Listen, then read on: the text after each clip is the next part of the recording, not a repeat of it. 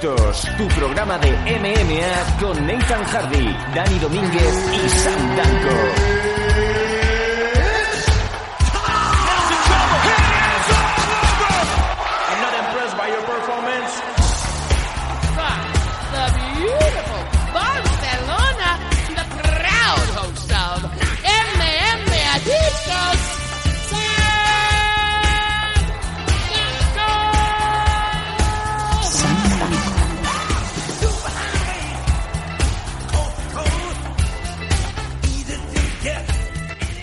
Hola, hola, ¿qué tal? ¿Cómo estáis amigos? MM Adictos, ya volvemos a estar aquí en el programa Referencia, el programa que desde luego os da toda la información, todo lo que necesitáis y además con ese punto divertido, ese punto ameno que hace que todo pase mucho, mucho más rápido, mucho más divertido, mucho más ameno, si ya se puede repetir lo que ya estábamos repitiendo. Hoy tenemos un programa muy completo y es que tenemos multitud de noticias, multitud de cosas a comentar, amén también de una entrevista a un eh, joven valor que va a estar sonando con mucha fuerza en los próximos años. Pero antes, como es debido, la churrita más salada del sur, Nathan Hardy, ¿cómo estamos? Pues literalmente me has pillado intentando hacer un meme de Alistair Overing. ¿Cómo? Como todo el mundo sabrá ya la- la- lo que ocurrió ayer, pues bueno, siempre nos ha dejado grandes momentos en su carrera Alistair Overing, pero últimamente nos está dejando momentos de, de meme, de poder hacer meme con, con lo que pasa. Y estaba aquí intentando hacerlo, a ver si me deja esta mierda. No.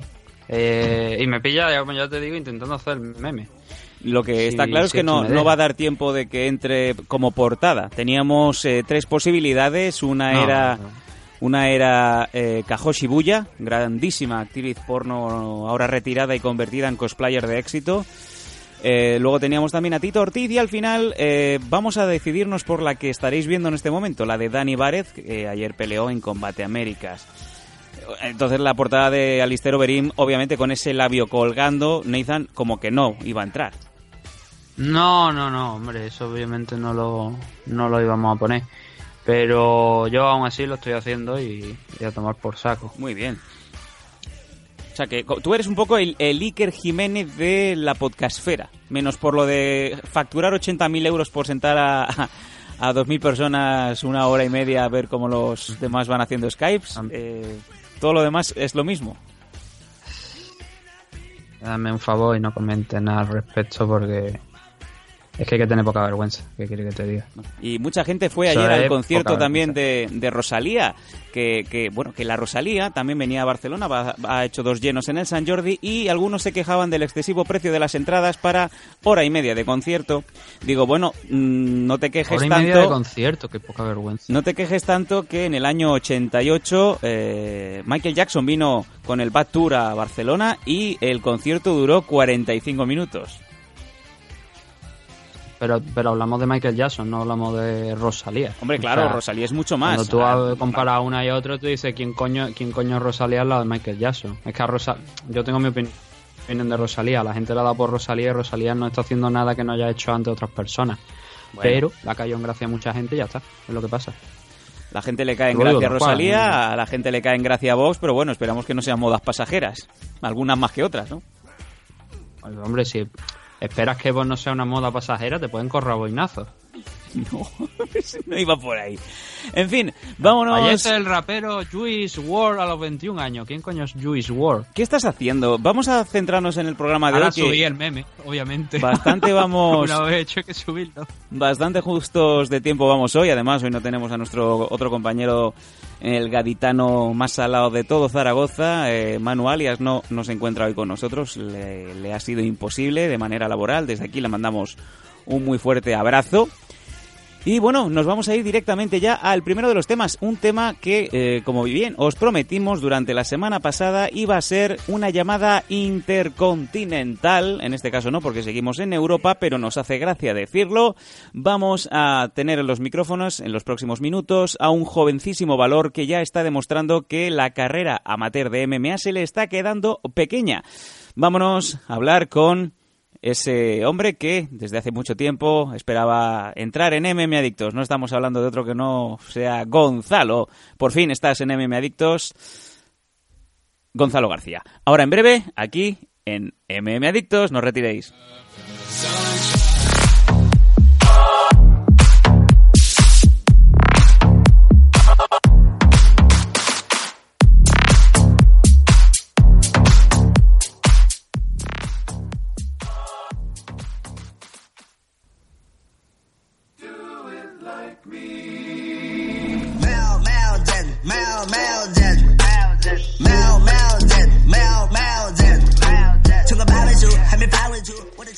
Bueno, pues es hora de las entrevistas en MM Adictos, ya lo habéis estado sabiendo, ya lo habíais escuchado estos días. Teníamos eh, muchas ganas de entrar también a conocer a los jóvenes valores, los que van a estar partiéndose el cobre, los que van a sonar mucho en los próximos años.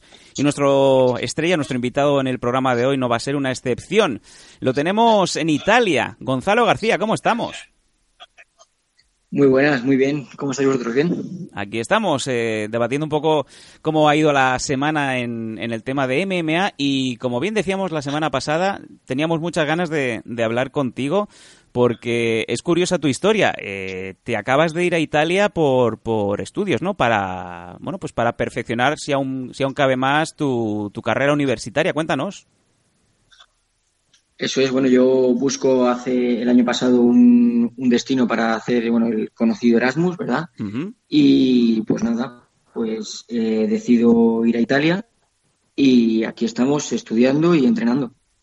Ahí está, ahí está la clave de, de, Gonzalo, porque te has ido por estudios, pero sin dejar de lado las artes marciales mixtas. Y es más, eh, según hemos estado sabiendo, te, te, has estado presentando a la Copa de Italia de Grappling y la que viene de MMA. Pero oye, con muy buenas noticias, porque te llevaste el oro hace una semana, ¿no?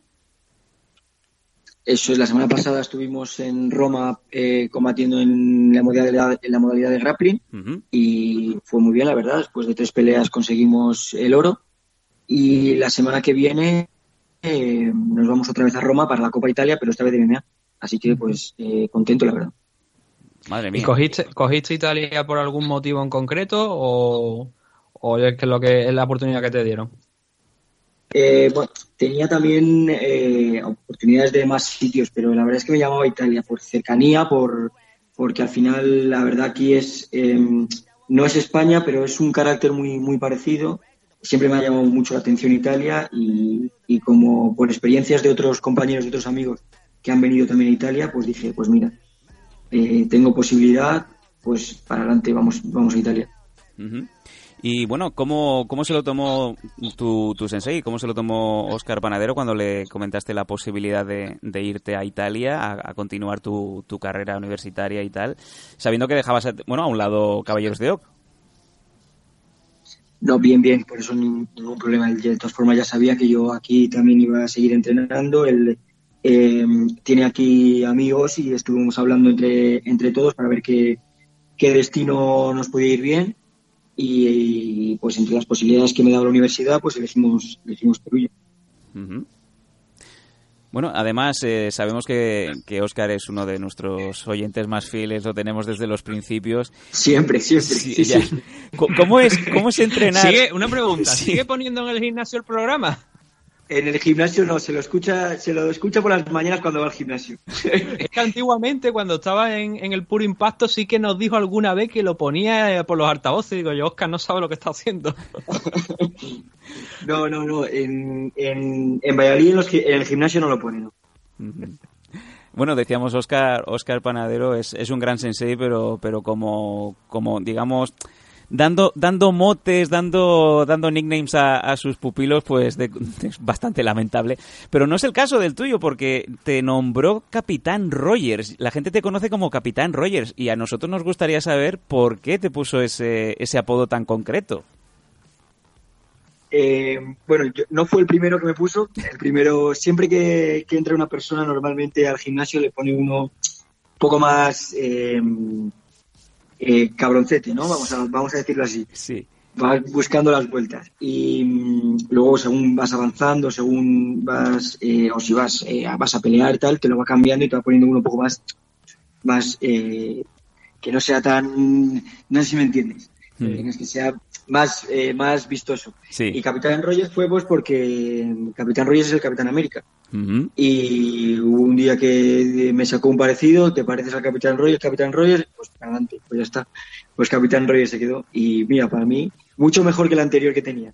Que se va a quedar en el gimnasio, porque no, se- no va a salir. No, eh, yo te lamento, lamento Ya informarte, salido, me parece. lamento, lamento informarte, ¿Qué me amigo, amigo Gonzalo, que ya eh, el bueno de, de, de Oscar ya nos ha mandado un audio pidiéndote por favor que Qué perro, eh. sí, eh, tu primer mote, según tenemos por aquí, es la gula Qué del es. la gula del norte y a mí me gustaría saber qué te vio a ti para llamarte la gula del norte.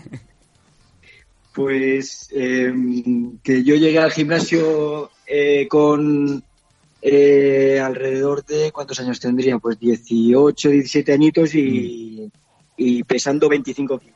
Madre de Dios. Yo era un, era un, era un palillín, mm, más de lo que soy ahora, pero más todavía. Y, y, pues eso, la gula del norte, pues ahí se quedó. Qué maravilla, desde Oscar, que luego. por cierto, Sí. eh, Oscar, por cierto, está, estuvo la semana pasada contigo allí en Italia. No, Oscar viene, viene este mm, las para la pelea de, de MMA, para el, el campeonato de MMA, eh, para el-. Para lo de grappling no, no, no, no. Vale, viene para hacer esquina en, en el próximo eh, domingo en Roma. Y que es un torneo de un día, supongo, o un par de días. Sí, no, es un torneo de un día. Es un torneo de un día en el que, bueno, todo es el domingo, eh, pesaje mismo día, un par de horas antes de la pelea y, y todo durante esa mañana y si se va alargando, pues por la tarde.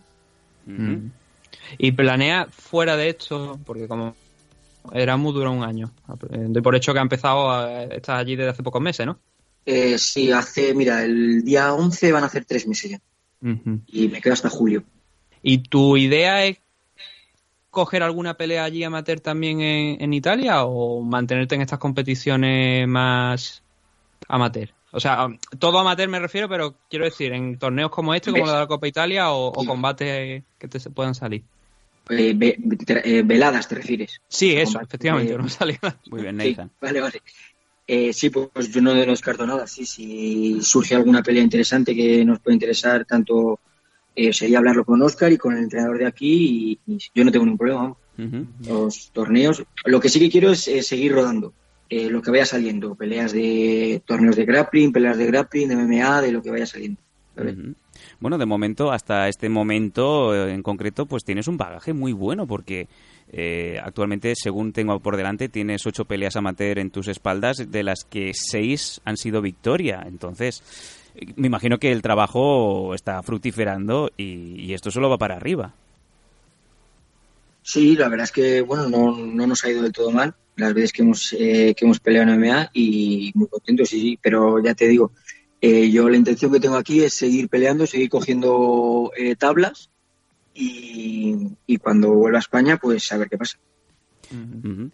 Bueno, Porque a ti te gustaría, obviamente, nos contó Oscar que estuviste intentando entrar en lo que era el torneo de, de que organiza la, la Federación Española, pero Sí. que hubo algunos problemas con el tema de la inscripción, que os la echaron para atrás repetidas veces, os dieron larga de alguna manera y no pudisteis participar. Sí, Antes, en cambio- sí. Sí, dime, dime. sí, no, no, dime. no, dime, dime, dime, dime. Sí, no, que tuvimos un, un problemilla con para, para poder entrar, el tema de, bueno, pues todos los certificados médicos que se necesitan y tal, que no llegaron, eh, no iban a llegar a tiempo y nos quedamos sin ir a- al Campeonato de España. Lo que te iba a comentar es, ¿en tu idea está a final a lo mejor de 2020 saltar a profesional o mantenerte en la categoría amateur? Eh, a final de 2020, bueno. O pues, más, ala- eh, o más hacia adelante, vaya.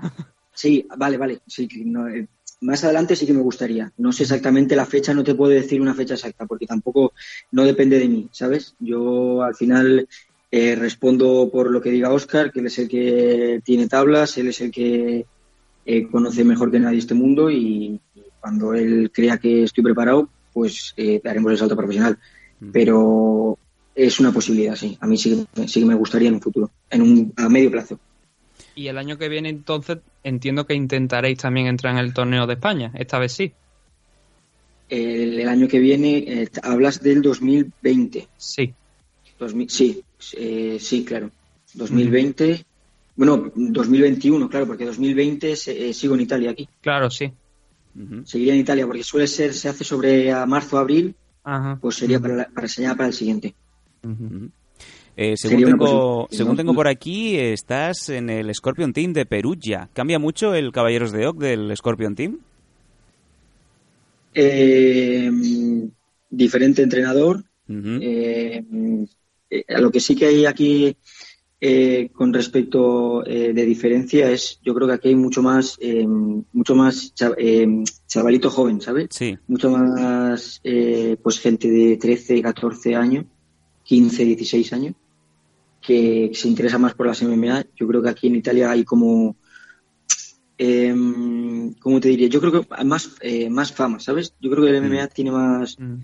más bagaje, más recorrido aquí en Italia que en España.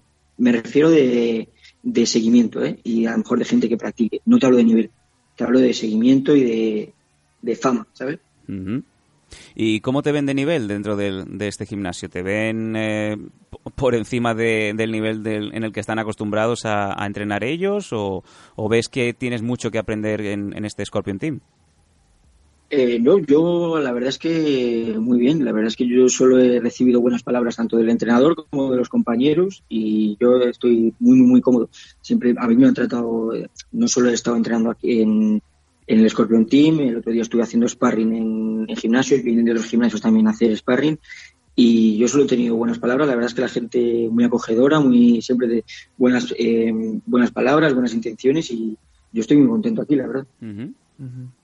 A mí me gustaría que nos contara un poco cómo es eso de compaginar estudios con tu carrera como luchador de MMA. Porque hemos escuchado a algunas personas decir que no, es que si quieres ser luchador de MMA tienes que dejarlo todo y centrarte nada más que en eso. Y creo que creemos que es una lectura errónea. Sí. Por eso queríamos traerte aquí también para que tú lo explicaras porque creo que eres un ejemplo. Sí, señor. Eh, es complicado, sí que es verdad que es complicado, pero yo creo que se puede sacar eh, tiempo para todo, sobre todo, bueno, yo por las eh, por las mañanas lo que lo que hago es em, gimnasio de em, máquina pesa, eh, eh, trabajo de fuerza y, e ir a la facultad y luego por las tardes em, es cuando voy al gimnasio de Scorpio. Mm, Yo creo que tiempo, hay tiempo, tiempo para todo. A ver, si esto es como, como en otros deportes, si evidentemente si te centras al 100% en, en el deporte es ya un nivel profesional, en un nivel que puedas vivir de ello, claro. Yo de la MMA en España, ¿quién vive bien de la MMA en España eh, 100% solo de la MMA? Normalmente tienes que, no es un deporte como el fútbol que puedas vivir exclusivamente. Tienes que buscarte eh, tienes que tener más posibilidad, más eh, Más vías, más- sí, más, más cosas vías. disponibles. Eso es, Ujú. eso es, más una amplitud que es pues, o un trabajo o estés estudiando o tal, ¿no?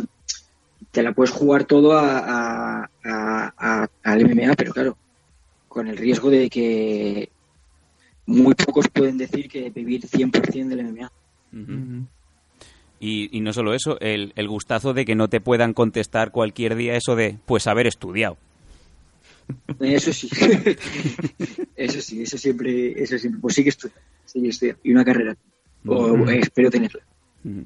Lo que, lo que sí que vemos es que desde luego tienes la cabeza muy bien amueblada y sobre todo esa tentación que a veces te suelen eh, sugerir, que viene muy a colación con lo que estabas diciendo ahora de pasarse ya a profesional y empezar pues a, a ganar dinero y a, y a moverte con el tema MMA. Yo creo que el- lo importante aquí es tener cabeza fría y saber cuándo es el momento correcto, porque como bien decimos siempre, si vas a profesional ya luego no puedes volver a amateur, con lo que cuesta después pues coger un ritmo de peleas o una especie de, de agenda, ¿no? De hasta aquí puedo llegar o, esto ya no puedo porque, porque ya soy profesional, ¿no?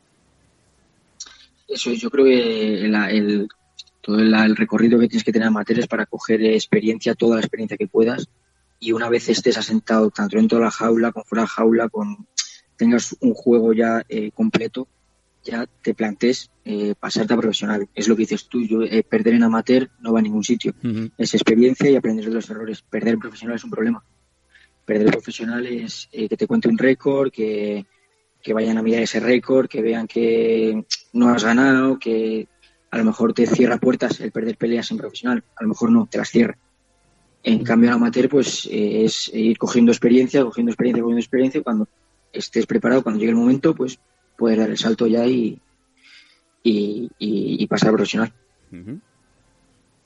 Lo bueno es que tiene un magnífico entrenador que eso seguramente se lo va a llevar muy bien y que cuando Oscar crea que, que tiene que dar el salto, es seguro que, que será una medida muy estudiada y, por supuesto de acuerdo contigo.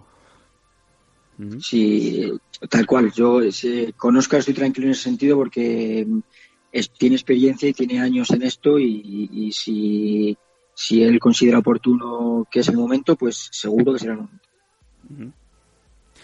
Pues eh, realmente nos encanta poder contar con, con Gonzalo y como bien decía Nathan, es un ejemplo para, para los jóvenes luchadores, para jóvenes personas que están entrenando MMA y que tienen idea de dedicarse a esto. El ejemplo, como bien decimos, de Gonzalo es perfecto. Es no tengas prisa, haz las cosas bien y si puedes, garantízate pues un futuro, un futuro pues por lo menos eh, construido mm, desde, desde los cimientos, desde el suelo y yo creo que tu ejemplo es espectacular. Pues oye, que nos encanta tenerte en el, en el programa, nos encanta tenerte en MM Adictos y yo creo que 2020 y 2021 va a ser espectacular y no descartaría verte ya pues como próximamente, ya te digo, en un par de años no te digo en una main, te digo en cabeza de cartel, porque, mira, sin ir más lejos, hace un par de semanas en AFL prácticamente los main eventers eran, eran luchadores que no tenían más de 23 años. Así que sabiendo que la sangre joven, la sangre joven viene tan fuerte como la que tienes tú, pues oye, que el futuro va a ser espectacular, Gonzalo. Pues muchísimas gracias, el placer ha sido mío y estoy seguro que, que las MMA en España eh, van a dar mucho que hablar. Ya hemos visto a Ilia que ha ganado hace nada. Dani Várez eh, ganó ayer, eh, Joel, Juan, eh, Espino. Seguro que, que de aquí a nada España está dando muchísimo que hablar en MMA, seguro. Ujú. Lo último es si quieren enviarle un mensaje a Oscar, aunque lo vaya a ver la semana que viene, que seguro que va a escuchar el programa. Déjale un recado en el contestador. Que ya hablaremos este viernes, Oscar, ya hablaremos tú y yo. Vamos a tener una conversación muy seria. Pues muchas gracias, Gonzalo, por tu tiempo y vosotros. seguimos escuchándonos aquí en MM Adictos y toda la suerte del mundo en, en tu futuro profesional, laboral y también dentro de la jaula. Muchísimas gracias, un placer. Un placer. Un abrazo. Un abrazo.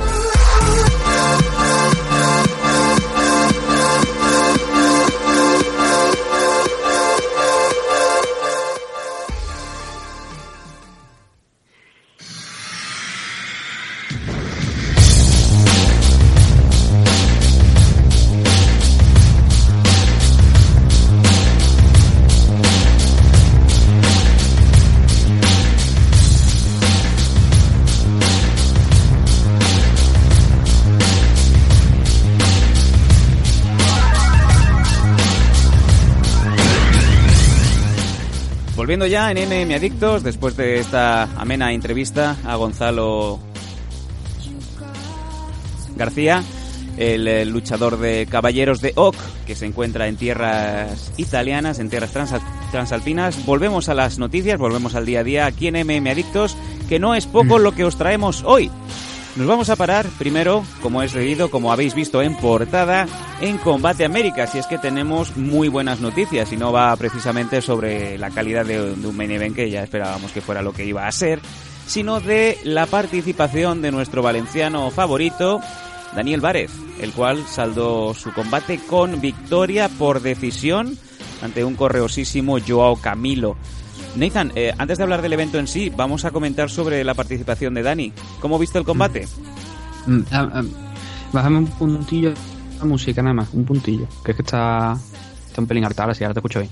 Que, ¿Cómo vi la participación de Dani Vares? Eh, perfecta. O sea, la- si hay que sacarle a lo mejor un pero, puede ser en el primer asalto que, que Joao Camilo lo mantuvo con la espalda contra la lona durante una buena parte del asalto Pero aún incluso en ese momento, en ese primer asalto donde quizás a lo mejor es uno que podía haber ido a favor de Joao Camilo, incluso en ese salto se vio bien a, a Vares porque estuvo, estuvo activo desde el suelo y estuvo inutilizando prácticamente toda la ofensiva que intentaba Joao Camilo de abrir espacio, soltar un golpe, lo mantuvo muy bien en la guardia y Dani Vares no pasó ningún problema en ningún momento en, en el suelo, simplemente pues el tema de la, de la posición. Hasta ese momento en el primer asalto también había estado bien, y el segundo y el tercero son un paseo militar prácticamente para Dani con toda la tranquilidad del mundo, muy superior en el striking. Joao Camilo eh, estaba más interesado, sin ninguna duda, en ir al suelo, pero en el segundo y el tercer asalto los takedown que intentó Joao Camilo es que lo pudo detener sin muchos problemas y lo castigó además. Tuvo varios intentos de sumisión, el primero también, pero en el segundo y en el tercero, eh, especialmente eh, en el segundo, cuando intentó dos veces, una, una vez fue bastante profundo, lo que pasa es que no lo consiguió, un Dark Choke, el- el- aquel- aquella sumisión que le puso nombre Michael Miller hace ya muchos años. Y, y todo esto fue cuando ya le estaba dominando arriba en el striking. Lo derribó con, con un golpe, no le quedó tampoco más remedio a, a Joao que ir al suelo. Eh, todo esto después también de haber estado ya en el, en el anteriormente con un takedown conseguido por Vares, controlándolo como si hubiese sido el primer round, pero en, en la vía contraria.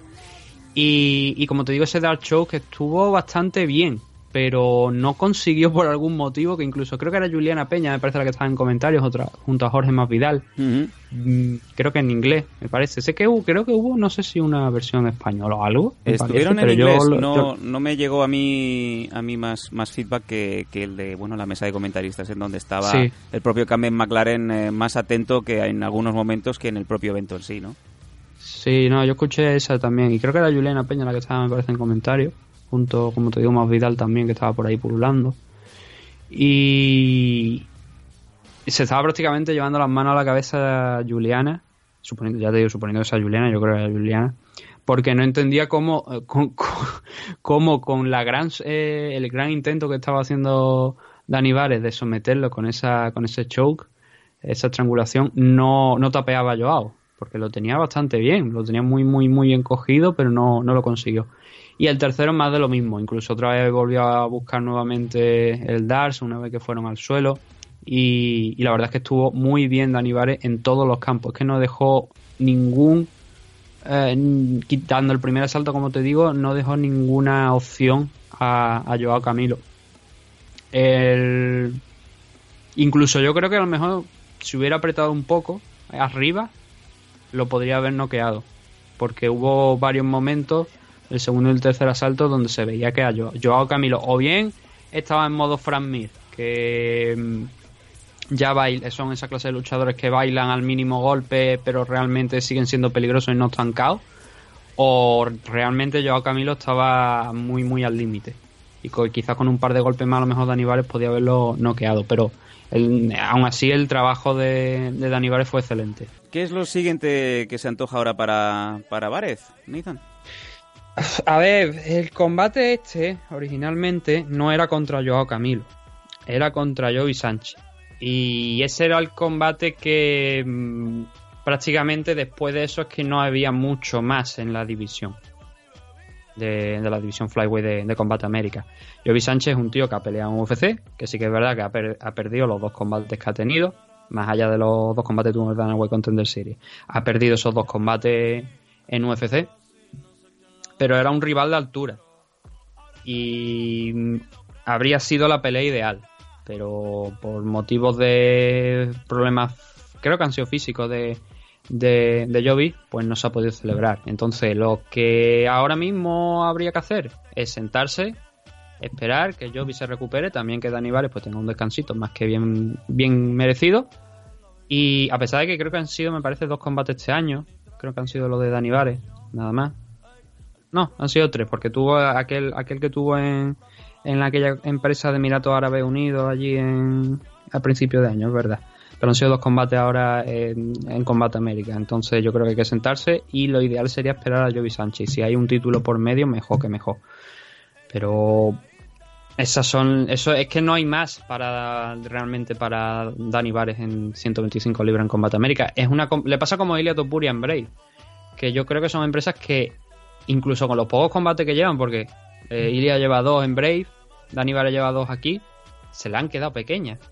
Son luchadores que tienen nivel, por lo menos, para estar en la parte de abajo de los rankings, en principio, de UFC, sin ninguna duda. Y a partir de ahí empezaríamos a mirar. pero lo máximo de la división de Combate América mm, creo que a veces no llega ni a lo mínimo de la división de UFC, entonces es ahí donde es el, punto en el que quiero llegar. Creo que se le están quedando pequeñas tanto a uno como a Ilya Brave como a Dani Vare aquí en Combate América, creo que se le han quedado pequeños creo que ya tiene que dar ese salto. Son solamente dos combates, ¿verdad? Que son pocos. Por eso te digo que es muy, era muy importante esta pelea contra Joey Sánchez, porque habría sido un ex UFC que de derrotarlo, obviamente, le habría venido muy bien para ya comprobar el nivel de Dani Vare y decir, bueno, pues este chico ha vencido a alguien que, que ha peleado en UFC. Em, podría estar muchísimo más cerca de lo que hoy podríamos decir que, que está con esa victoria frente a Joao Camilo. No es el mismo rival, no tiene la misma importancia, pero bueno, vamos a esperar. Toda victoria suma. em, que a lo mejor una victoria contra Jovi le hubiera acercado mucho más a UFC, sí, pero a lo mejor si el siguiente no es contra Jovi y lo gana, pues también estaría igual de cerca. Lo que te quiero decir, que no hay que. Lo importante es seguir sumando. Y más en el caso de Dani Vare, que todavía es un luchador que tiene mucha carrera por delante. Hay un eh, Y- luchador en eh, Combate Américas de nombre, bueno, me imagino que muchos lo sabréis, Michael eh, Michael Reyes, el cual pues estaba abriendo hace unas horas Twitter y diciendo a Combate Américas vamos a pelearnos con, con Dani Várez por un cinturón inaugural, el flyweight de 125. No estaría Mm. Es mal. Sí, no, es que es el problema, que no está el cinturón. Entonces, Eso se pide a Pakistán, ¿eh? Te lo traen en, en tres meses, lo tienes en casa. Sí, pero no es eso. Lo que me refiero vale. cuando que no, que no tienen el cinturón es que es bastante difícil realmente decir, bueno, pues ponemos a este contra este o contra el de más allá y ponemos el cinturón, porque al final eso sobre todo responde a la promotora, ¿no? De decir, pues mira, este es este el, vamos a poner todo por el cinturón. No es como hay un campeón y entonces ya a partir de ahí el campeón pues tiene una serie de retadores y ahí- de ahí se coge. No, es que ahora mismo al no ver el cinturón está la discusión de quiénes deben ser los dos primeros que deben enfrentar deben enfrentarse por ese título. Y obviamente yo creo que uno de los hombres, eh, de los nombres que hay que, que valorar es Dani Vare. Y el segundo, pues ahora mismo, yo, después de la pelea de ayer, y yo creo que Dani Vare también estaría de acuerdo, cualquiera que le pongan por delante. De los que están obviamente en Combate América. Si le traen a alguien de fuera, pues vamos a ver si, si mejoraría lo que, lo que hay dentro o no. Pero ahora mismo yo lo que creo es que eso, a Dani Vare lo único que le interesaría ahora mismo es el cinturón, porque es que creo que se lo ha ganado. Mm, Porque no es solamente, es que, claro, el tema no solamente hay que valorar lo que ha hecho Dani aquí, hay que valorar también lo, de dónde venía y cómo venía, con esos dos cinturones en Magma. Entonces yo creo que eso también tiene que sumar a la hora de, entrar en una empresa y además ser tan contundente no solamente en, la pelea de ayer sino también la pelea que tuvo contra Iván Fernández que eh, Iván Hernández perdón que no pasó de- del primer asalto y además en poco tiempo no llegó ni la mitad me parece del primer asalto creo que eso también hay que valorarlo y que le espero que Combate América en el 2020 le dé la posición que se merece ahora mismo a Dani Val, que es un combate por el título si no es por el título, pues bueno, que sea contra un rival importante que, que le acerque también a esa, a esa pelea por el cinturón. Es que yo te digo, esto de abrir divisiones y no tener un cinturón en juego, a mí no me es algo que no me gusta. Eh, al principio de las compañías, cuando se crea una compañía nueva, yo lo puedo entender, pero son 51 eventos, me parece, ya de Combate América. Y creo que ya ha dado para montar unos cuantos cinturones. Entonces, en lugar de hacer una Copa Combate que va- vamos a tener dentro de 12 días, donde va a participar Joel, eh, Joel Jiménez, no Joel Álvarez, obviamente, eh, vamos a hacer un torneo por un cinturón en concreto. Que sean cuatro, ocho luchadores o, o que haya alguno que pase de ronda porque resulta que es muy bueno y tal y cual como hemos visto en otras compañías. Pero vamos a hacer torneos por cinturones. Vamos a dejarnos de organizar una Copa Combate, salvo que la Copa Combate sea por un cinturón. Que creo que no va a ser el caso, obviamente. No, porque ¿qué sentido tendría tener más cinturones que luchadores prácticamente en tu plantilla? Ya, pero si tienes luchadores de- suficientes para organizar un torneo, adelante. Y yo creo que aquí lo, en la división de 125 libras, por lo menos, para organizar un, un, un- un torneo eh, con semifinales y final, cuatro luchadores, yo creo que sí queda. Pero obviamente parece que no están por muy de momento por, la, por esa labor. Y además se podía celebrar en un mismo día, que no es que. ¿Sabes? Bueno, ya lo hicieron Eh, con que el primer Copa meses. Combate. Sí. Ya, pero claro, la Copa Combate va con unas normas especiales, como Ya, bien sabes. ya, ya, ya. No, no, sin ninguna En duda. el caso de. En el caso de un, de un torneo de una noche entre cuatro luchadores, las normas serían diferentes, es lo que te quiero decir. Vamos, eh, si, si te parece, vamos a comentar eh, brevemente cómo fue Mm. este, este evento eh, subtitulado Tito contra Alberto. Un combate que, bueno, que tuvo lo suyo, obviamente, pero aquí la clave es que se envalentonaron para, para hacerlo en pay-per-view. De hecho, si residíais en España, lo podíais adquirir por 15 dólares en eh, Fight TV. Y como bien decíamos, este evento, si lo hubieran puesto gratuito, desde luego Univision hubiera marcado unos grandísimos números. Y lo digo porque actualmente hay que darle la razón, mira que me, me pesa, hay que darle la razón al viejo loco porque actualmente, y, por, y con las cifras en la mano, Combate Américas ya mueve más espectadores que Bellator. Ahora mismo en el mercado latinoamericano, UFC es la primera y Combate Américas ya es la segunda. Este, Ah, este- déjame acabar. Este evento, sí. este evento hubiera desde luego sacado muy buenos números por esa curiosidad de ver a Tito Ortiz con 44 años luchar contra un Alberto del Río o Alberto Rodríguez de 42. Pero bueno, era una car que al menos la main era interesante. Ya no ya fuera por calidad o por nombres. Eso no nos lo va a quitar nadie. Ahora, lo que yo te quería decir es que esto es como cuando hace unas cuantas jornadas el Cádiz llevaba no sé cuántos puntos de no sé cuántos y lo estaban comparando con el Liverpool, Así. porque llevaba los mismos puntos. Ah. Digo, claro, es una comparación a lo grande. Bueno, es como son que un estudio de datos, lo que te quiero decir es que son unos estudios de datos a lo grande. Pero si tú ahora entras a valorar en qué franja horaria se emite, eh, qué hay en ese momento en la televisión, entonces cuando a lo mejor esos números que a ti te parecen grandes, eh, te digo a ti pues, en general quiero decir, esos números que parecen buenos y grandes, a lo mejor son buenos, pero son buenos para esa franja horaria. Quiero decir, si tú coges eh, Combate América, pongamos el caso, y lo emites a las 12 de la noche cuando ha acabado UFC, es probable que eh, la gente lo vea más porque ha acabado UFC. Quiero decir, si compite contra otra compañía, igual los datos no son tan buenos. Eso es a donde voy. Y además, mm, viniendo todo que venimos los dos también de, de- de muchos años del mundo del pro wrestling, de, de estudiar datos de, Uy, sí. de RAW, de, TNA, hecho, cuando aquella vez que estuvieron compitiendo y tal y cual. Era, era el ejemplo que te quería poner, porque el bas- gran base, gran parte de ese éxito que tuvo UFC en los primeros años fue debido a poner de Ultimate Fighter la primera temporada inmediatamente después de que se acabara Raw, que era el programa eh, bandera de WWE los lunes, y eso hizo que se engancharan todos los que en aquel momento eran aficionados de la lucha libre, del pro wrestling. Por eso te digo que un dato está bien, pero hay que estudiarlo, hay que ver lo que hay detrás para realmente llegar a una conclusión. Eh, One Championship, por ejemplo, está metiendo un montonazo de gente en sus eventos, pero las colas para entrar mm, vía ticket gratuito son largas y en el último Eh. evento lo hemos visto nuevamente. Entonces, claro, si yo meto 3.000 personas, eh, o por ejemplo, había un dato el otro día demoledor de, de la PFL, de un- el último evento que tuvo en, en Las Vegas. No sé, ahora no, no- lo tengo, mira, aquí lo tengo. Am, tickets vendidos, 411. Coms, que el Coms, si no tengo mal entendido, y a lo mejor tú me puedes cor- corregir, son los tickets que regalan. 2202. Eh, que yo sepa, sí.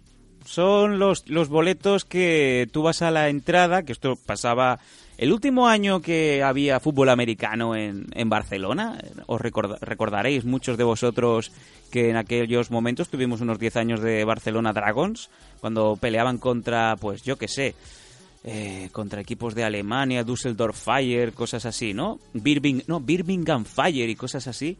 Fui por curiosidad a uno de a una de las últimas temporadas de la de esta liga europea que fue un fiasco enorme. Y no solamente cuando te acercabas al, al estadio decir vamos a comprar unas entradas por lo que sea, es que te daban un taquito entero. En la entrada te daban un taquito y te rogaban por favor cualquier persona que esté por aquí darle una entrada y que entre para ver si daba un poquito de imagen, un poquito de empaque el pabellón. Bueno, en aquel momento era el Estadio Olímpico. Con eso te lo digo todo. Los coms eran eso- los taquitos de entrada que te dan de por favor lléname el asiento, caliéntame el asiento. Por eso te quiero decir que em, sí, ¿cuántas personas había en el pabellón? 2.600. ¿Cuántas pagaron entrada? 411. Esa es la importancia de los datos. De, de estudiar bien los datos, de ver qué es lo que, qué es lo que hay. Más allá de, de simple, la- simplemente las cifras. Por eso yo te digo que esos datos de Combate América alguna vez los había estado mirando y son datos buenos, pero creo que están, me parece, sobre todo fuera del horario en el que pueden rivalizar con UFC en su mayoría. Y claro, ahí pues también se dispara. Además, teniendo en cuenta que estamos hablando de Estados Unidos, que como bien sabrá la gente, tiene dif- diferentes usos horarios, también puede influir. Es una cosa que también puede influir bastante a la hora de, de dar esos resultados. Pero bueno, el caso, a ver, el pay-per-view de ayer. Había nombres interesantes. Vamos, vamos a leer el main. Vamos a leer el main. Eh, Dulce García, Sexy Star, también Eso luchadora con la que estamos en, co- en contacto para una posible tournée por, por pueblos y ciudades de España con RCW, venciendo a Anali Pero que no le parta el brazo a nadie. Venciendo a Anali López Hernández por no, no, no, te lo vuelvo a decir, que no le parta el brazo a nadie. Porque Pesado. Ceci Star durante mucho tiempo, como tú bien sabrás, o deberías saber, ha estado en la mierda porque le partió el brazo a una chavala, creo, en uno de los eventos de AAA, sin venir a cuento. Sí, sí, no, sí, es conocida que tiene muy, mu- muy mal perder. Y esta mañana también me han pasado el contacto de Shuri Kondo. Anda, Ah, mira, eso sí me interesa. anda, anda. Cuéntame más. Pues eh, si la cosa encaja, a lo mejor le hago una oferta a Vanessa Rico y hacemos un MMA shoot. Ah, no, no, no, es que no hace falta, es que Siuri... No, Luchadora, 115. luchadora de pro wrestling, pero que también ha estado en UFC. no, no, pero no, no, no, te hablo, pero te hablo, te hablo de combate de MMA, ¿eh? Ah, bueno, no. te yo- estoy yo hablando de pro wrestling. la- yo estaba hablando de la patada y el puñetazo a la vez y luego irse a tomar una No, cerveza. no, yo, yo de la patada y el puñetazo a tiempo diferente haciendo daño. No, hombre, no, no, no. Calla, calla. No, no, pero no te creas, pero no te creas. A ver, si Uri, pele- si Uri está peleando en, en Pancrase y en UFC, ha estado peleando en 115, creo que ha sido. Pero si Uri, yo creo que puede llegar a 105. Sí, pero, pero vamos a ver, Nathan, eh, si nosotros lo hacemos, por ejemplo, con Japan Weekend, que tienen un volumen, que tienen unas ventas, unas compras y mueven mucha pasta, esto está garantizado. Si yo ofrezco a Shuri Kondo a AFL, piensa que... ese- meter cerdo! No, imbécil. Piensa que esa, esa bolsa y, y ese vuelo, ese vuelo desde, desde Japón, que seguro que Fran Montiel me dice, mándala por Rusia, mándala con Aeroflot. Eh, pues obviamente se le va a ir mucha pasta y no sé yo hasta qué punto. Que ahora pues Coño, mira, que estoy, empezando, Kondo, cojones. estoy empezando a darle vueltas, ¿eh? que a lo mejor para el Valkyries de marzo o meterla en la car con Vanessa Rico y muchas más que no se pueden decir aquí sería interesante. Hmm. Es que yo, yo no lo... A ver, yo no lo sé en qué punto está. Yo creo que Siuri ha vuelto al Pro Wrestling. Sí, ha vuelto al mismo. Pro Wrestling. Y creo que no se vislumbra ahí que vuelva a competir en Pancrase todavía, por el momento. Yo a lo mejor iba- tarde o temprano sí, pero creo que no. Creo que no está por la- mucho No por sé, la labor. yo, yo la iba a poner con Vanessa Rico o como mucho para partirle el, el brazo otra vez a Easy. O sea, más, más allá no. Pobrecillo, o sea, Easy es el único pro wrestler español Que se rompe lesiona más que tiempo pasa peleando. Cierto. Por Y lo peor no es que se lesione, es que se lesionan las entradas de al ring. entrando al cuadrilátero, por cierto, eh, próximo, próximo luchador patrocinado por Protege tus piños, que ya hablaremos del tema. Vamos a continuar, si te parece. Vamos a leer la main card, que me gusta hablar más que a un tonto un lápiz. Gastón Reino, venciendo a Rey Trujillo por eh, decisión unánime, triple 30-27. Levi Marroquín, el vencedor de la primera Copa Combate, ganando a Enrique González por guillotina en el primer asalto. Dani Várez, nuestro Dani, ganando yo Camilo, como bien decíamos, por decisión dividida. Melisa Martínez, eh, campeonísima y ganando a Desiree Yánez por eh, decisión dividida, 27-29, 29-28 y 29-28. Y en ese estelar, en esa superestelar, Tito Ortiz con eh, unos calzones, los calzones de, fuego clásicos y que ponía Trump 2020, mm, demostrando que está del, del lado de ese señor que desayuna hamburguesas cada día, ganando a Alberto Rodríguez por Rear Naked Choke en el primer asalto y soltando esa guillotina, perdón, ese mataleón dos segundos más tarde. Me recordó a los mejores o peores tiempos de Renato Babalú Sobral. Mm, a ver, yo, yo lo he visto y tampoco me parece que haga nada excesivamente ilegal. Yo creo que no hay, no hay problema. Él tiene la sumisión ahí, la suelta.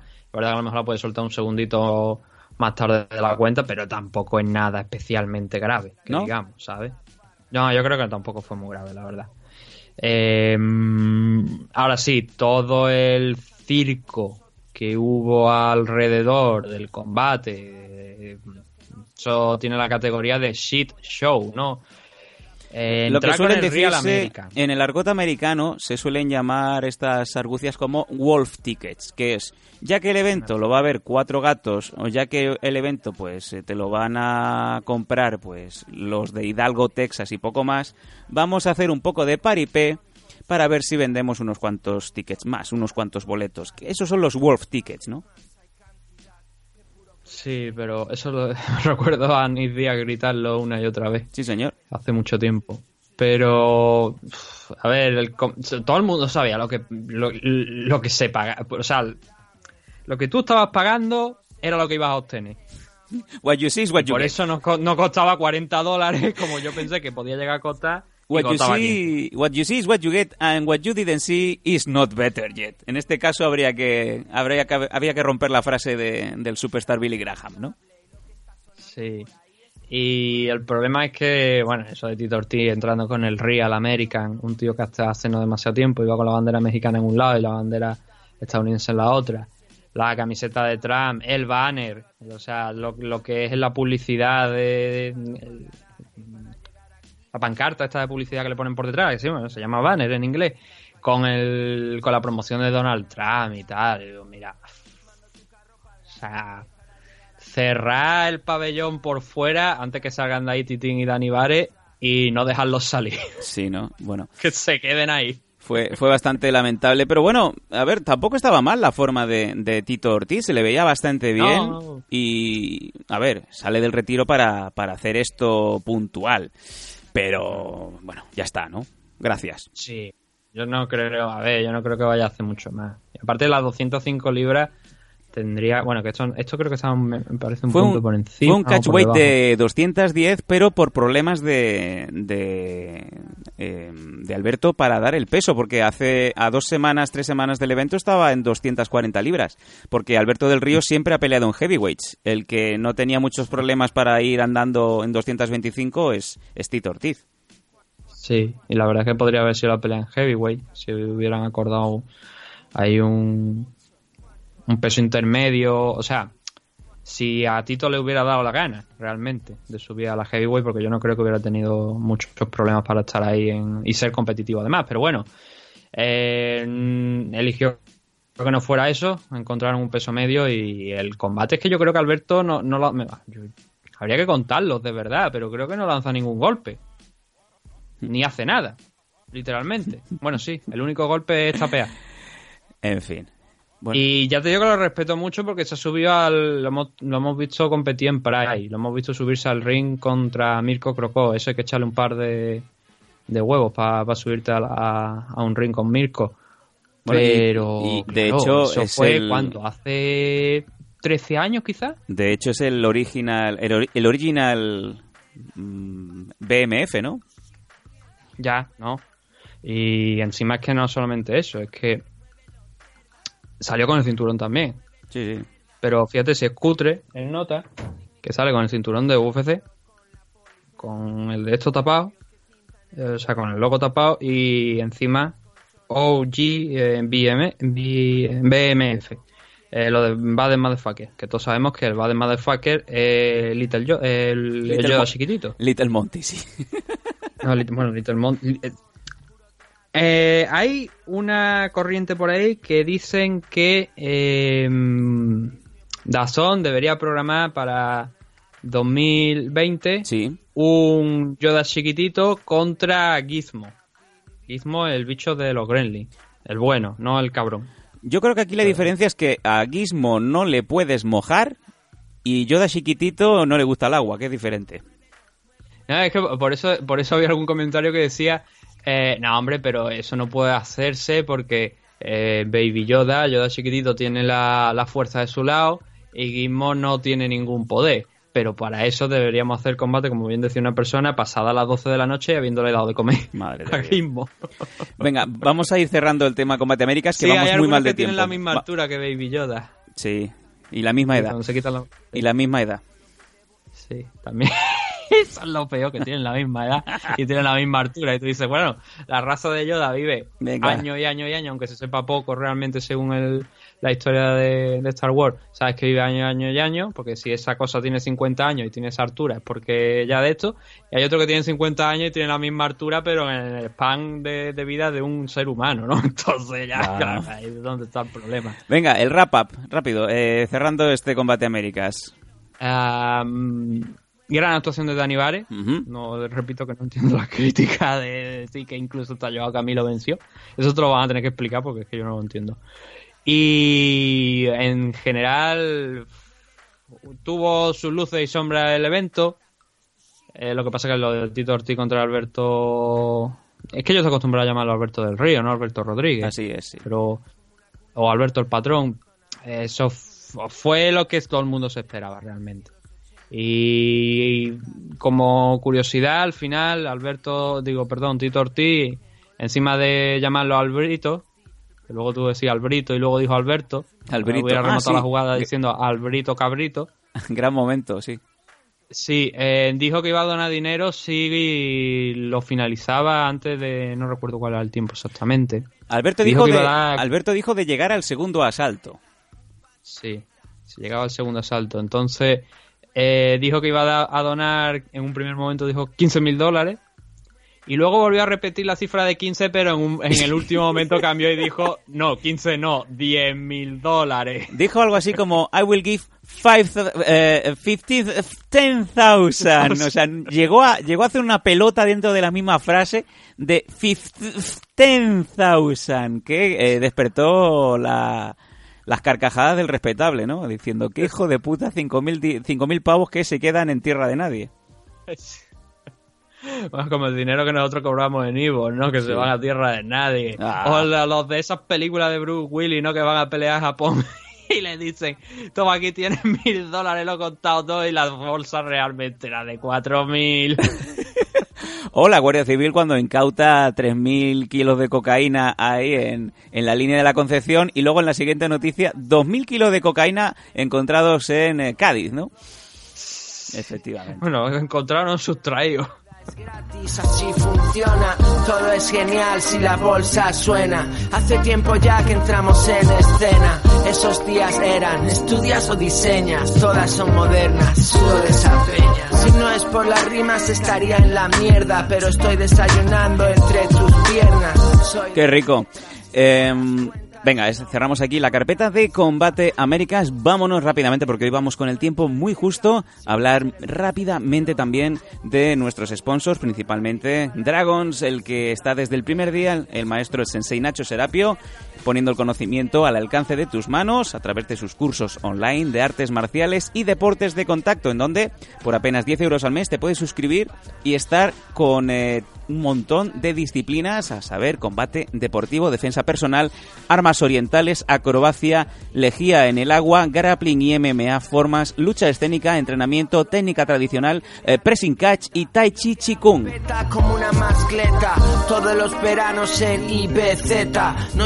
Frenos en esa bicicleta. Eh, vaya rima de mierda. IPZ, ojo que IPZ también es una marca de la industria de el adult video japonés. Qué bien, qué bien lo sabes. Y ahora, por cierto, Prestige que está empezando a comprar, eh, por decirlo así, eh, actores amateurs, actores masculinos, porque ya no quedan actores porno en, en el porno japonés, o eso que Coño, se pues- cansan de siempre de hacerlo con las mejores, ¿no? Que, con- que contraten al enano este que hay. Sí, ¿Sabes cuál es? no, Hay, hay un enano. que, se- que tiene cara de niño.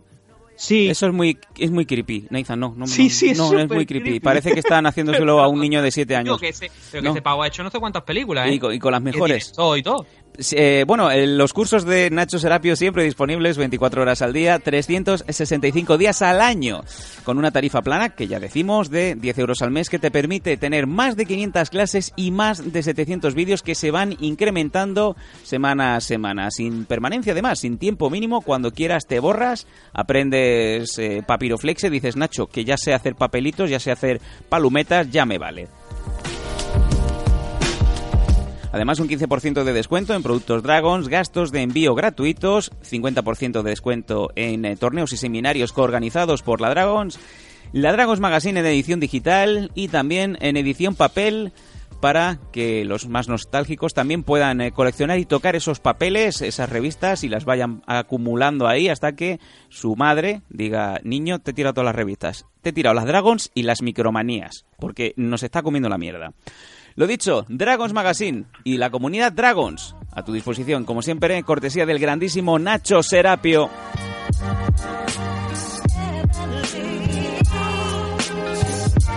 Y además, si queréis eh, tener los mejores bucales profesionales, si no eh, eh, os conforman esos bucales malos que se anuncian por ahí o esos que te compras marca Kalenji, elige calidad, elige los Rolls Royce que te trae Protege tus piños, la clínica dental Torre Romeo en Sabadell, Fran dentista, Fran González que, como ya sabéis, está desde hace muchos años en la élite, poniéndole los bucales a los mejores luchadores y a los mejores deportistas de élite en lo suyo. Pues eh, Mackenzie Derm, Enrique Marín Wasabi, el Pitbull Peralta, Andrei Kishenko, la Federación eh, Nacional de Rugby también usa los bucales y hasta pro wrestlers de calidad que se nos rompen eh, cuando están subiendo al ring como Easy. Protege tus piños porque a tu edad ya no crecen los dientes. Y como no también, el mejor gimnasio actualmente que se puede ver en el panorama español lo tiene el MMA Zaragoza. Y es que, bueno, el antiguo Training Unit Zaragoza, ahora el MMA Zaragoza. A tu disposición, Quique Pérez, Manualias y todo el equipo humano de este grandísimo equipo que se han trasladado a un sitio nuevo, mucho más grande y con las mejores instalaciones que te puedes echar en cara. Ya lo decía en el eh, programa pasado. La envidia del American Top Team lo tiene el MMA de Zaragoza. Para más información os podéis meter en MMA Zaragoza en Facebook y ahí os atienden al instante. No es una no es un equipo, es una familia. MMA Zaragoza.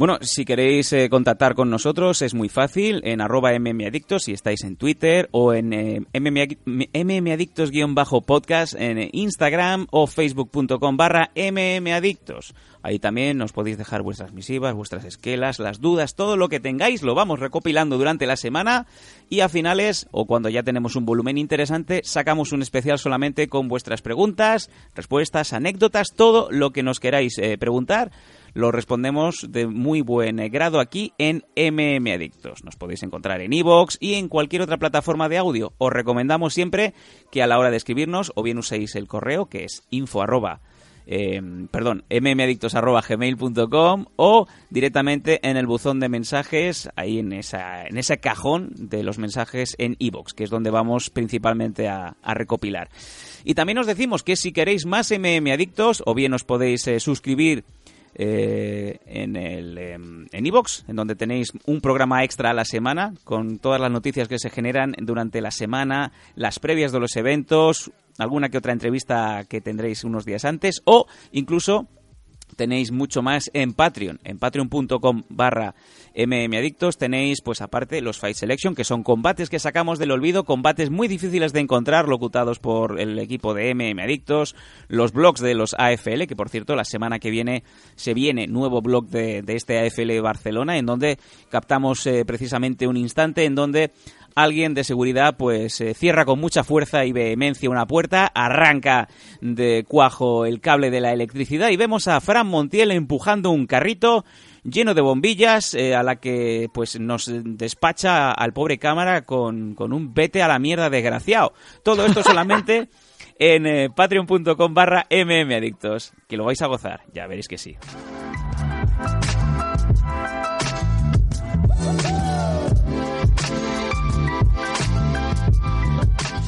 Venga, vámonos con el análisis rápido. Nathan lo está gozando, ya lo sé. En cuanto lo veas te, vas a, te, va, a encantar. está, está, ya está en fase de edición final, ya está en los últimos minutos.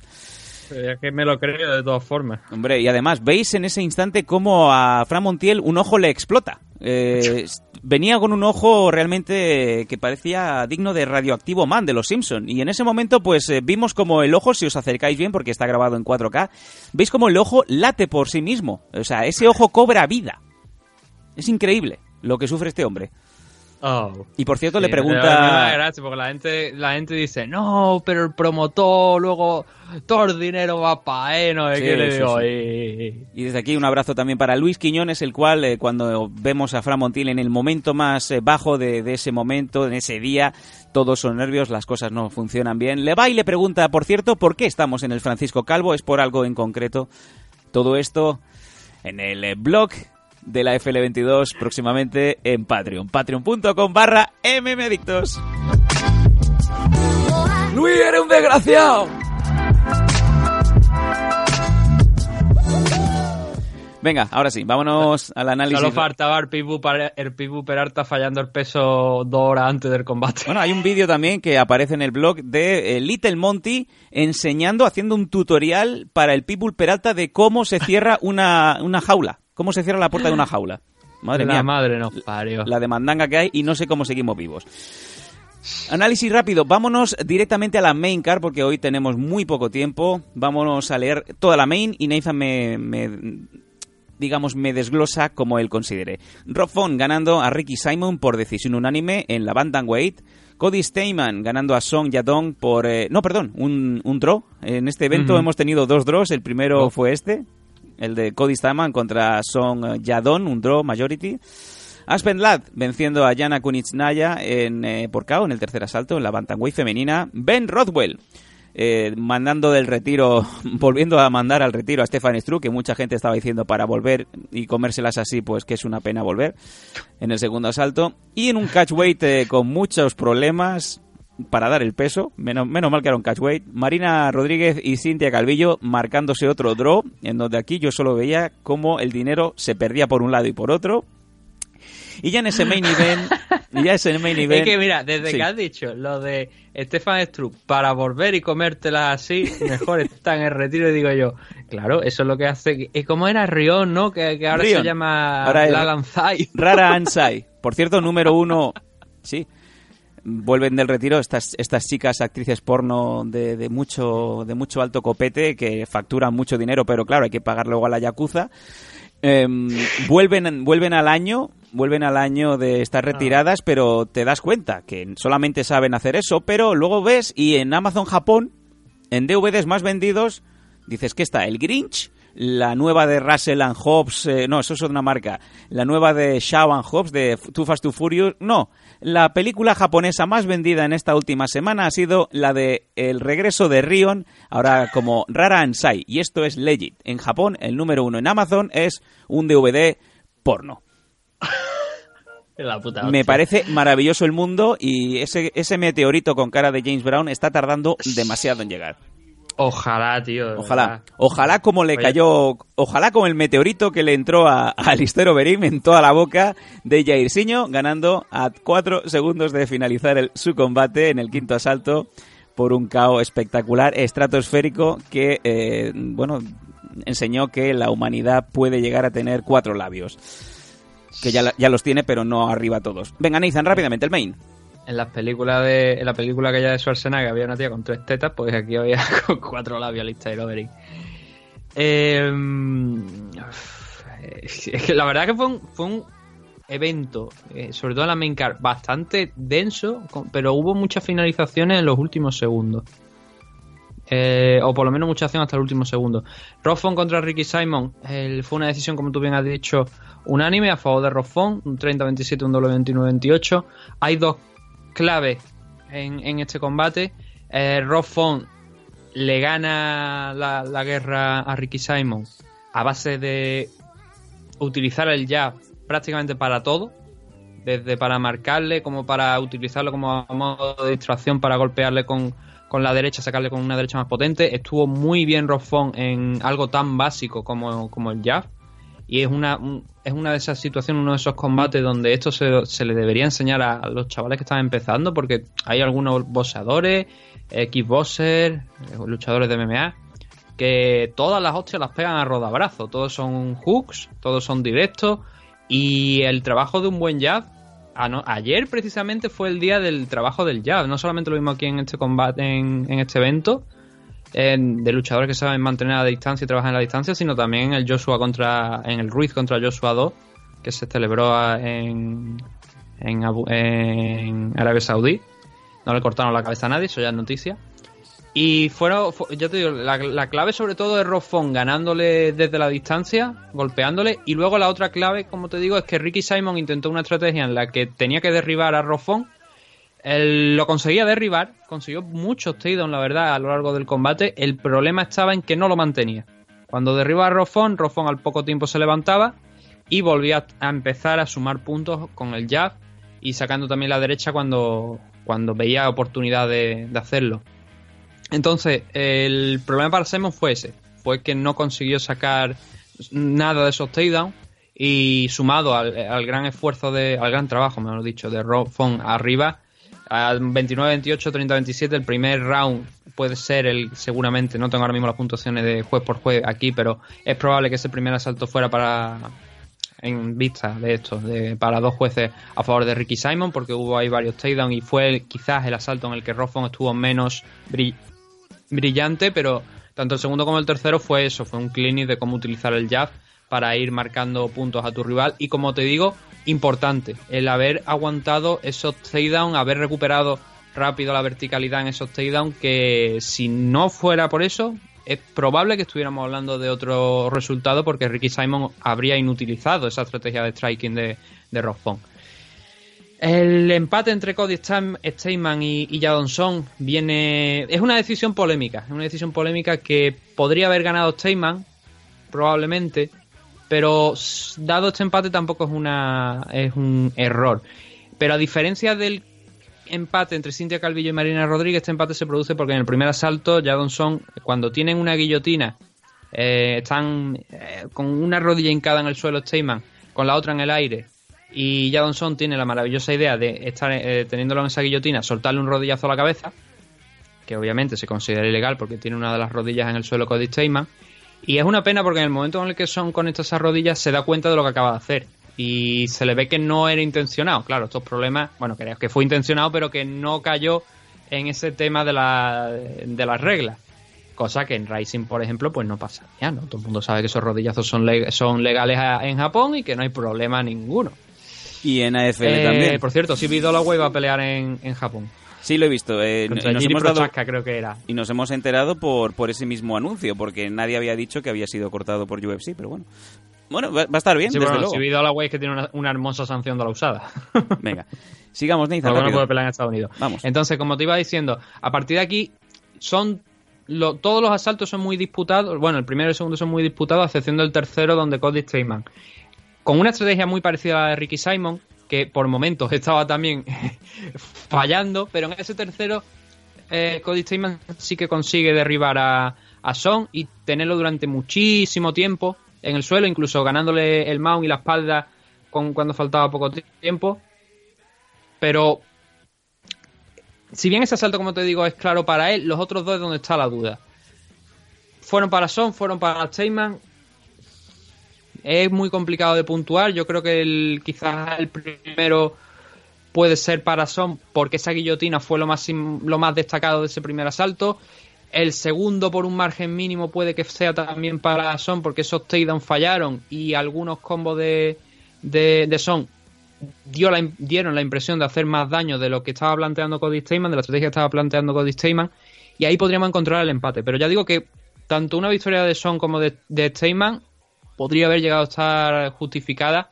Y desde luego, en un caso en el que esto se hubiera juzgado a combate completo, es, más probable que Cody Stateman, viendo ese último asalto, hubiese ganado esta pelea. En cualquier caso, no le sirve a ninguno de los dos para nada, porque es un empate y tendrán que o bien volver a enfrentarse, que dado que es una pelea, me parece que están los dos rankeados, o por lo menos Cody Stateman sí que estaba rankeado, pero son, si no lo estaba, estaba ahí al acecho.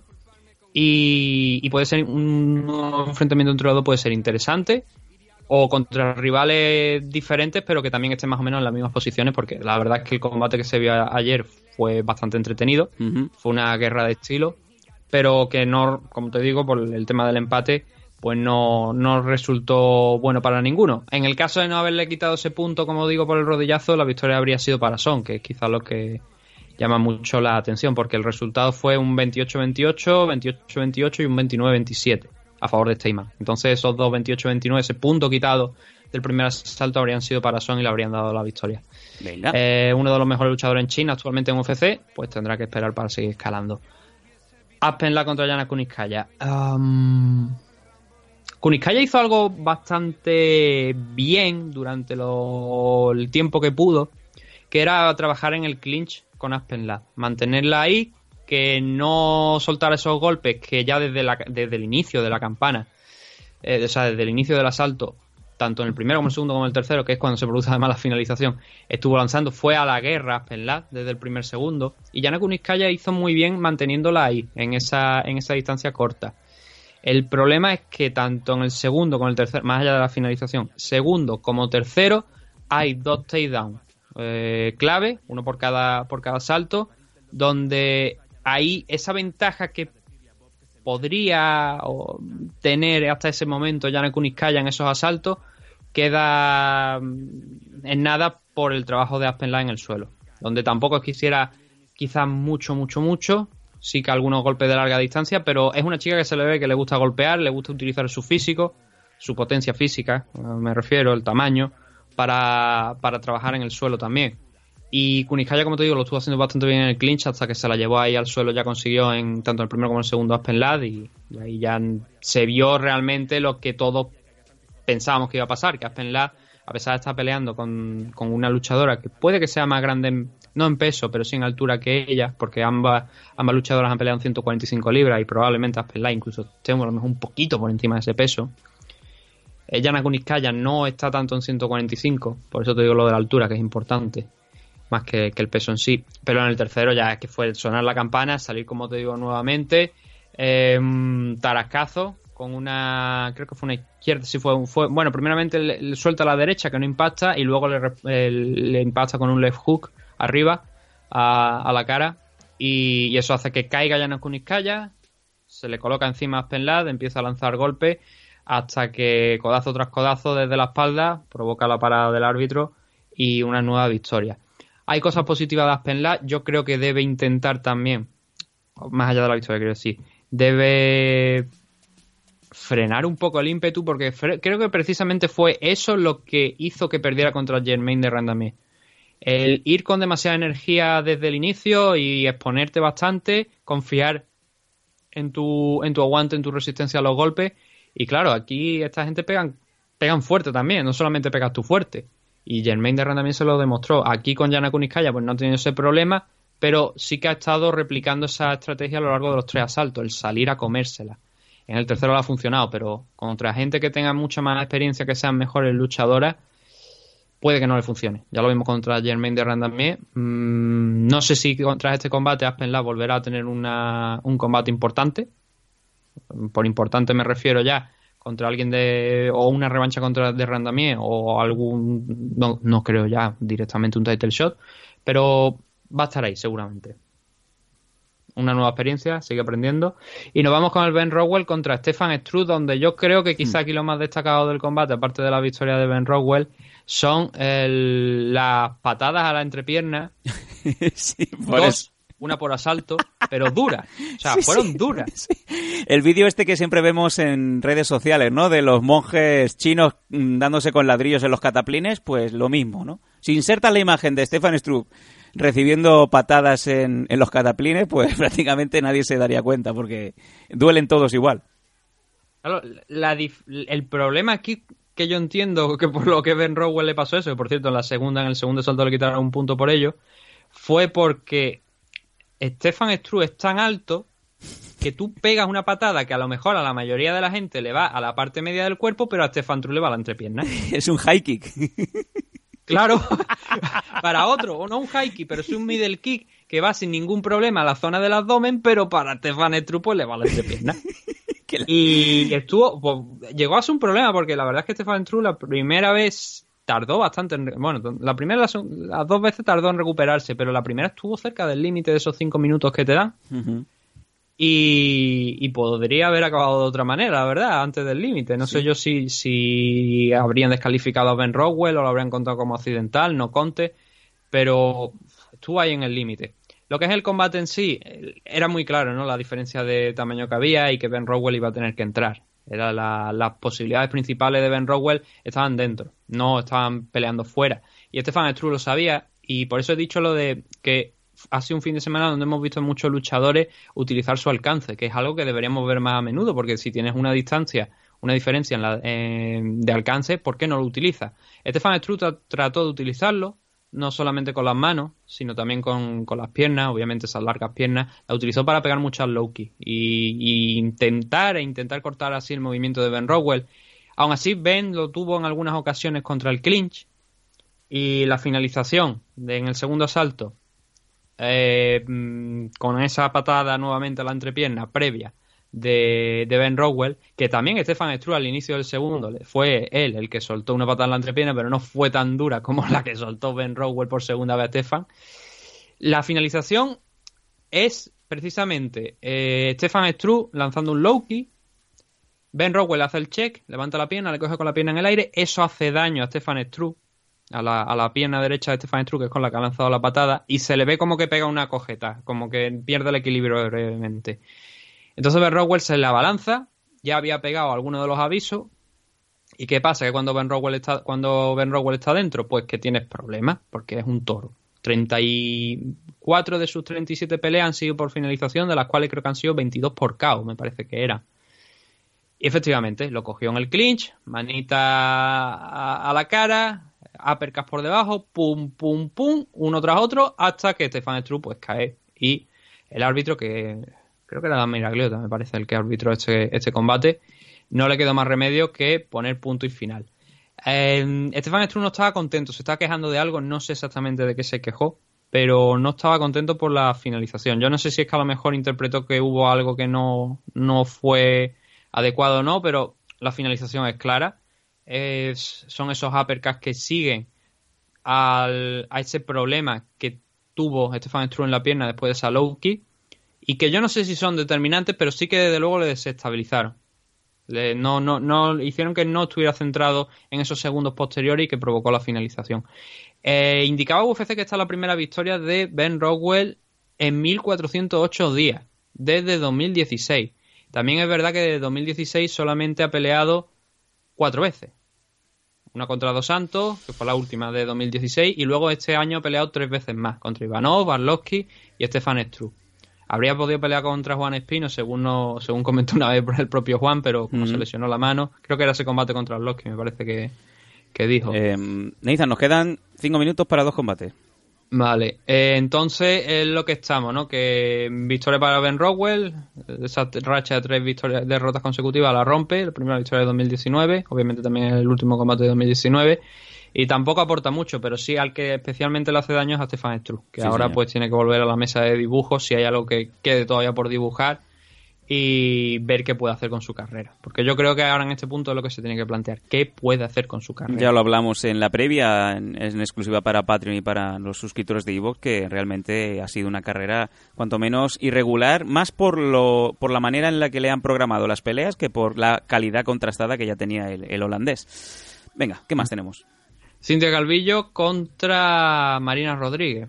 Marina Rodríguez llegaba, llegaba invista aquí y se ha ido también como invista, las cosas como son. Como estamos hablando es un empate mayoritario también, en el que los resultados han sido un doble 28-28 y un 29-28. Ese 28-28 viene sobre todo del tercer asalto, donde después de Rodríguez dominar los dos primeros y, a ver, dominar quizá una palabra demasiado amplia, ¿no? Para definir lo que, lo que pasó, pero sí que Calvillo intentó meterse en una guerra en la que tenía que derribar por fuerza a Rodríguez para ejercer su game plan. Eso no lo consiguió. Y cuando lo conseguía, Rodríguez se levantaba muy rápido y explotaba persiguiéndola por todo el ring, o sea, por todo el ring, por toda la jaula, haciéndole daño, visiblemente daño. Eran los golpes más destacados, siempre a favor de, de, Rodríguez. Tanto en el primero como en el segundo. Especialmente en el segundo se vio ese, ese, esa diferencia más porque ahí sí que no consiguió derribarla, no consiguió Calvillo derribarla. En el primero creo que sí me parece que llegó a derribarla, pero como te digo, se reincorporó fácil y, y le sometió a una buena tunda.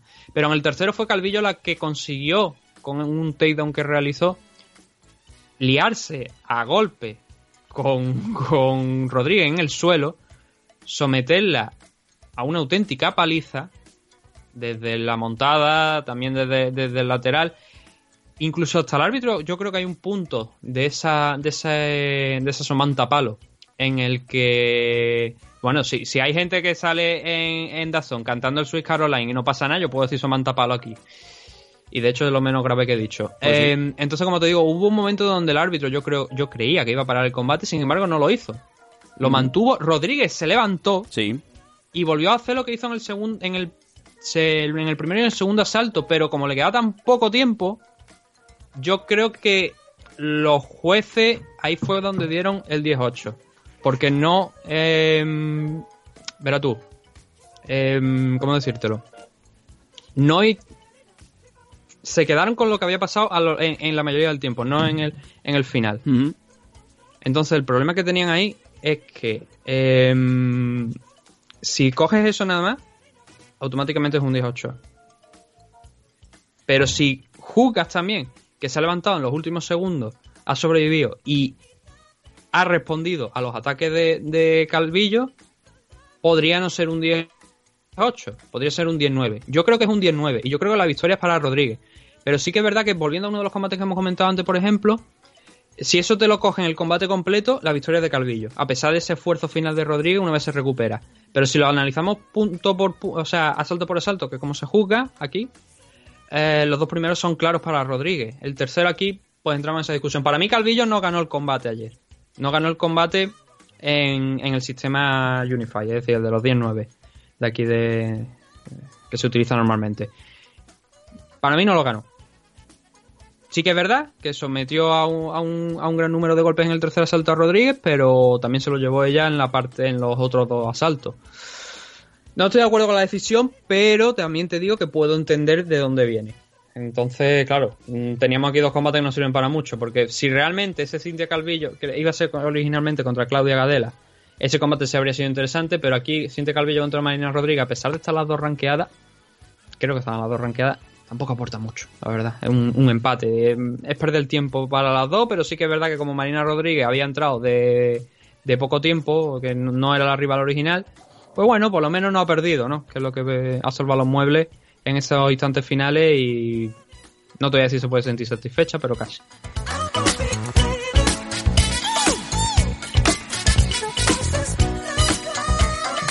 Y Alistair, que no bailaba como Michael, pero sí que hizo el moonwalk, ¿no? O sea, que digamos que empezó a tirar para atrás y, y ahí acabó, acabó todo. Cuéntanos rápido.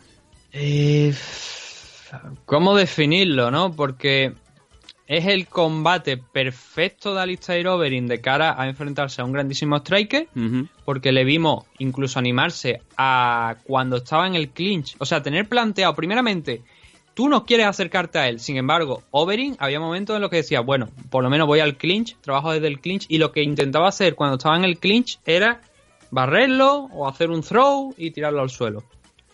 Y esa estrategia le funcionó, la verdad es que le, estuvo funcionando. Ya conforme iba pasando el tiempo perdía la efectividad. Pero le estuvo funcionando los primeros asaltos, los tres primeros asaltos, que son, yo creo, bastante claros para, para Overeem. Eh, hizo un buen trabajo también, no solamente, eh, como te digo, ahí en, en esa distancia del clinch, sino también desde fuera. Jairzinho creo que estuvo algo frío en esos primeros asaltos. Yo creo que temía soltar las manos, como lo hemos visto a lo largo de su carrera. Y sin embargo, en el cuarto y en el quinto sí que yo creo que ya entró en un, en un plan en el que, o sea, en una mentalidad en la que Jairzinho ya veía que el combate lo tenía perdido en ese momento y que tenía que pasar algo. Do or die, lo que se suele decir. Claro. Y tenía 10 minutos para hacerlo. Lo que cualquier persona normal habría hecho es no ir a la guerra. O sea, si, si eres Alistair, es no meterte en esa guerra donde Jairzinho estaba más interesado, obviamente, en arrancarte la cabeza que otra cosa. Sin embargo, yo no sé por qué el buen trabajo que había tenido los tres primeros asaltos, en el cuarto como que desaparece un poco y se empieza a animar a Overeem a soltar golpes que son respondi- respondidos por Jairzinho y que no venían a cuento. Bueno, se Porque envalentonó. estaba ganando hasta, hasta ese punto. Entonces dices, ¿por qué te expones de esa manera? Y en el quinto, pues es un episodio más De la de la historia reciente de Aleister Overeem. Fade to Grey. Efectivamente, donde la pantalla se pone en gris y en el momento, cuando faltaban cuatro segundos para finalizar el asalto, suelta una izquierda Jairzinho, suelta la derecha porque la izquierda no ha llegado. Porque la derecha la ves venir, Nathan, de, vamos, la, la derecha viene desde Plutón, viajando. Sí, Y, la ves, La y ves ve cómo va pasando por todos los planetas. la ve venir de frente, entonces la pantalla se pone gris y aparece la mítica frase de It was at this moment when Alistair knew he fuck up. Qué lástima.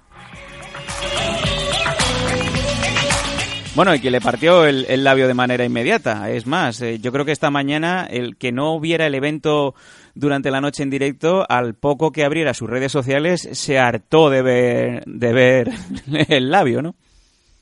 Sí, y eh, es una pena porque yo te digo que estaba haciendo un combate perfecto hasta ese momento, hasta el cuarto asalto. El cuarto hay división de opiniones según los jueces, hay dos que se lo dan a favor de Jairzinho, cosa con la que estoy de acuerdo, porque ya empezó ahí a despertar la bestia y a soltar las manos que estábamos más acostumbrados a lo largo de, Mm. como te digo, de su carrera de ver. Eh, y el quinto, pues obviamente se produce la finalización, pero eh, aunque hubiera perdido ese quinto asalto a Listair Overeem, que creo que lo estaba perdiendo, habría sido una victoria por un por 3-2 en la Sí. tarjeta de los jueces. Sí, un, sí, sí. Un error de pardillo, ¿no? eh, Tenemos con la... sí, un con 48-47 creo que la, no, me parece. la veteranía de Alistair cometer estos fallos, yo no sé si es porque le, le suda ya el, el papo el, el estar ahí y ganar o perder. Eh, ya el hecho de ser estelar, ya me imagino que se garantiza un- una buena bolsa, pero claro, echar Mm. por la borda un trabajo, como bien nos dice Nathan, de cuatro asaltos eh, por entrar ahí al engage, pues nos parece cuanto menos absurdo. No, al- al- el problema no es que el problema precisamente no es que estuviera entrando a la engage, es que estaba saliendo, pero no salió con la misma convicción. Ya, ya, ya. En fin. Entonces muy, fue una fue una situación muy parecida a la de Derry Lewis contra Alexander Volkov. Sí, estaba pensando en Y eso. no ahora digamos mismo. ya el Korean Zombie contra, contra Jair Rodríguez, ¿no? Cuando lo noqueó en el último segundo con, con, con aquel codazo. Eso sí que es precisamente el de Jair Rodríguez contra, contra Korean Zombie sí que fue haciendo el engage. Mira, mi- aquí no, aquí al llámame- se estaba yendo, pero claro, no contó con que un tío de, de cerca de dos metros eh, se le iba a echar para adelante a la desesperada con una derecha y que lo iba a noquear. Llámame Yo viejo, llámame viejo, pero recuerdo lances así, eh, el combate que tuvo Sexy-Llama, yo sí quiero aquí llama contra Alan Belcher, en donde aquí ya iba ganando, pero como el público se empezó a, a- a venir arriba con las combinaciones, tiró por la borda el combate, fue a- al intercambio de golpes con Belcher y se acabó llevando la derrota por culpa de esto. A lo que los aficionados y los comentaristas decían es que los luchadores japoneses, los nipones, los asiáticos, eh, en pos del espectáculo mm, dejan caer una victoria o una derrota. Eh, Hombre, a veces sí, a veces no, eh, la verdad. bueno. Pero Rápido, Nathan. No sé, la demostración- Saliendo ya. Tenemos que salir ya. Sí, esa, demostra- esa demostración de. No, no te he escuchado. Esa demostración de que tienes que estar enchufado hasta el último segundo, porque si no te enchufa. Y hay un. realmente hay polémica con la. con la. con la parada. Porque Jairzinho con esta esa derecha ve a Overin caer y lo que hace es darse la vuelta y retirarse. Y Miragliota, en el momento en el que ve caer a Overin, va por él, pero él no lo toca. O sea, Overin se levanta. Pero- Y entonces cuando, cuando lo toca y para el combate. Claro, tan al límite, si Jairzinho se da la vuelta, lo noquea, se da la vuelta, se va y es y, y Miragliota no para el combate ahí. Como Toquiño Payares, ¿no? Overeem habría ganado en decisión. ¿Te acuerdas, Nathan, o Toquiño Payares, cuando hace un heel hook y se piensa que es que ha ganado y se sube a la jaula a celebrar y dicen, oiga, que, que aún queda combate, ¿qué hace? Baje, baje aquí. Baje aquí, señor loco. Pero, sí. pero es que es ahí donde está la polémica, porque es que realmente esa parada hay mucha discusión. Venga. Y hombre, tú lo ves, es un heavyweight. Te noquea el heavyweight, te pega una, Vosotros- mano, una mano, te parte la boca, te parte el labio. ¿Vosotros qué opináis? Dejadnos vuestros comentarios sobre si la parada fue sobre el límite, si obviamente Overeem tenía que haber separado y la victoria de Jairzinho es correcta, o si hubiéramos llegado a consumir el tiempo, como ya no había más asaltos, esta pelea se la llevaba Overeem. Venga, que os leemos en iVoox, os leemos en eh, mmedictos.gmail.com. Venga, vámonos corriendo que vamos muy mal de tiempo. Nos despedimos. Ahora, en breve, aquí suena el Shota.